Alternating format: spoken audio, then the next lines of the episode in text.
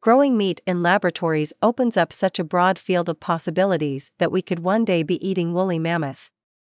In fact, thanks to the DNA of the prehistoric animal, an Australian company recently managed to make a mammoth meatball. So, how is it possible to serve woolly mammoth meat, given that these huge beasts have been extinct for centuries? All lies in the fact that scientists have the DNA of the prehistoric animal, whose remains are still being unearthed in the Arctic. According to CNN, excavations have allowed the sequencing of the mammoth genome. At the Australian Institute for Bioengineering and Nanotechnology at the University of Queensland, researchers drew on this to recreate mammoth muscle protein. Specifically, they focused on the DNA sequence for mammoth myoglobin to create meat tissue in the lab, using elephant DNA to fill in any gaps in the sequence. It may sound like an early April Fool's prank, but this creation is very real, and forms part of new research in the development of lab cultured meat. The Australian company, VOW, helming this project wants to demonstrate the growth potential of this booming sector. Above all, the firm wants to prove that lab grown meat can be produced without the need for any animals to be slaughtered. The challenge for this food tech company is to find ways of working without fetal bovine serum, taken from pregnant cows sent to the slaughterhouse. Meat cultivated in vitro is often composed of cells that can only grow if fed with this elixir.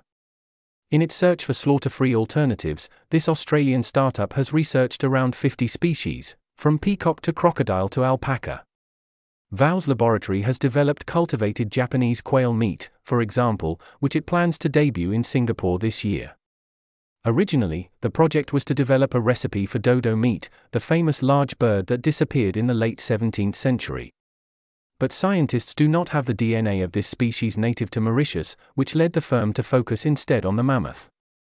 In an interview with The Guardian, VOW's boss said that working on woolly mammoth meat was also interesting for its symbolism since the species is emblematic of the animals that have disappeared due to the effects of global warming, becoming extinct after the last ice age.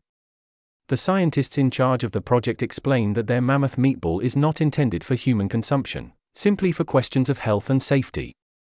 Indeed, its allergenic potential is unknown, since the protein used to manufacture this meat hasn't been around for 5,000 years. Regardless, this research has not failed to gain attention. And it's not the first time that a food tech company has focused on an original animal species to create lab grown meat.